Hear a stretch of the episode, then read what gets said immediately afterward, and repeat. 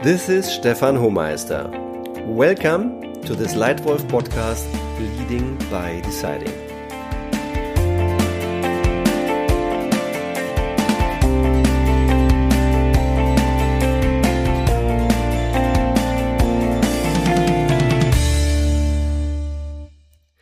If you, as the leader of the pack, want to lead others to maximum success and fun, you have to take decisions.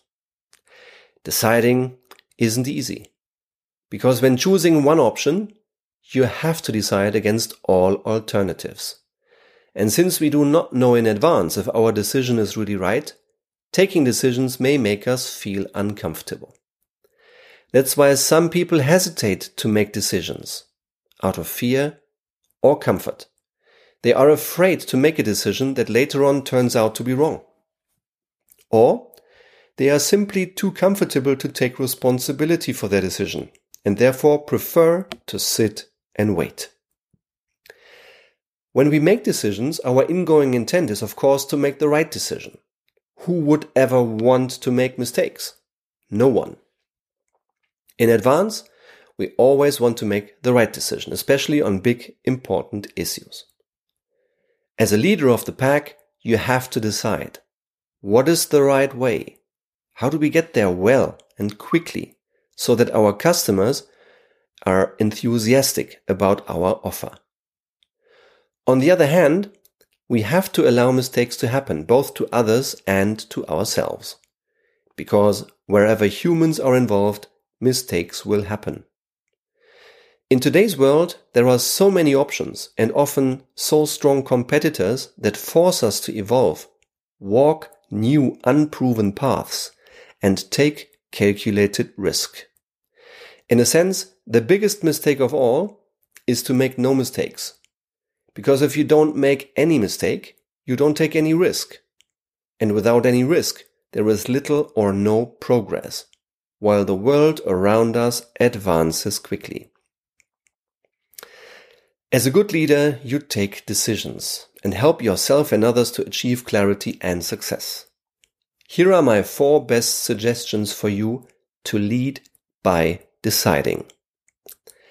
Number one, always decide. Have you ever made a proposal to your boss in an important project without getting any decision? How did that make you feel? What did that trigger in you?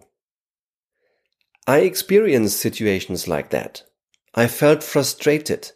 I was surprised, disappointed, and felt left alone. The worst part was I was forced to pause. I could not do anything because I was not allowed to move. And I was demotivated because, in my eyes, we wasted valuable time while my competitors continued to advance. The worst decision is no decision. That's why I encourage all of you in your roles as leaders, make a decision. Say yes or no.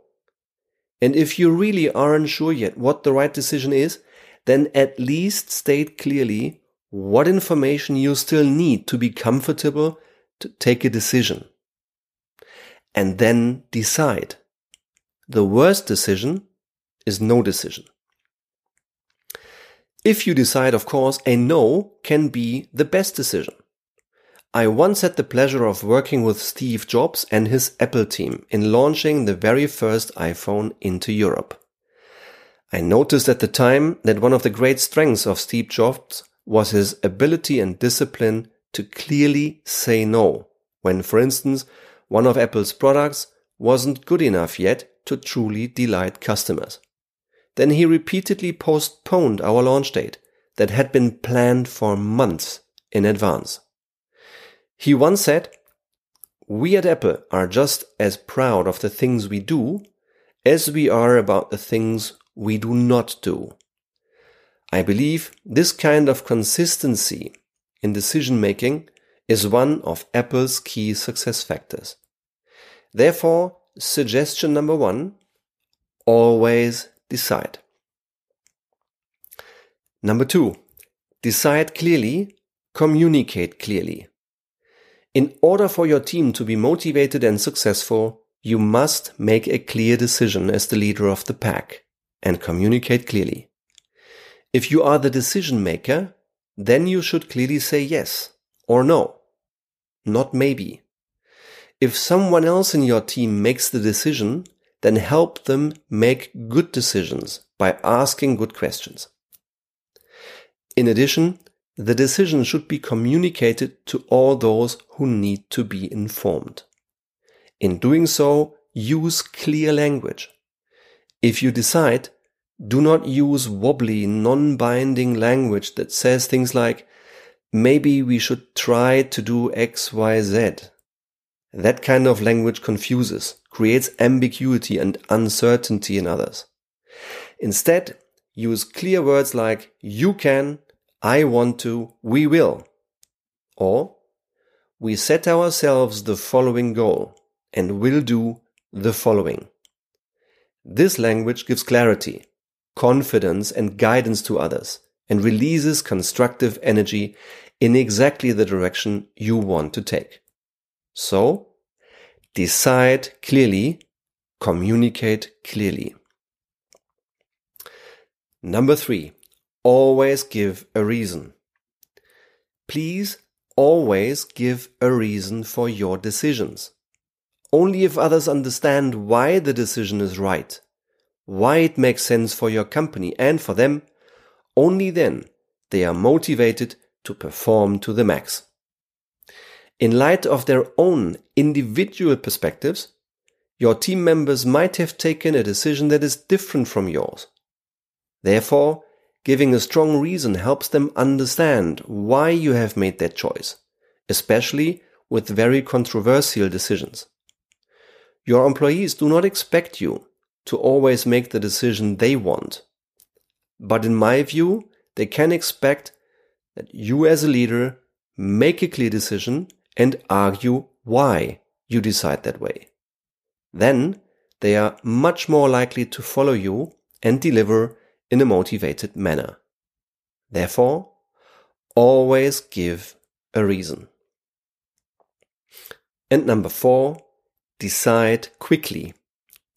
Yes, there are a few decisions where virtually every risk should be eliminated because the decision has far reaching implications for your company and a mistake might turn out to be expensive. In these situations, you need to take enough time to take the right decision. Examples, company purchases or personnel decisions. If your company wants to take over another company, this decision must be well prepared. Here, you should only decide once you have done everything meaningful. You've seen all necessary information, discussed and evaluated it properly. I think in these cases, quality of decision making is more important than speed. The same applies for personnel decisions. Candidates you want to hire for your company must first and foremost match your company culture. If you have even the slightest doubt about that already in the recruitment interview, then decide against and wait for the right candidate. Because particularly in personnel decisions, patience pays off. However, the vast majority of decisions you make in your daily professional life allow or even require a quick decision. Deciding quickly becomes more and more important. Your customers expect it. Your competitors do it. In many situations, it is not right to delay your decision until you're 100% sure not to make a mistake. But you should already decide when you're 95% sure that your basic direction is right.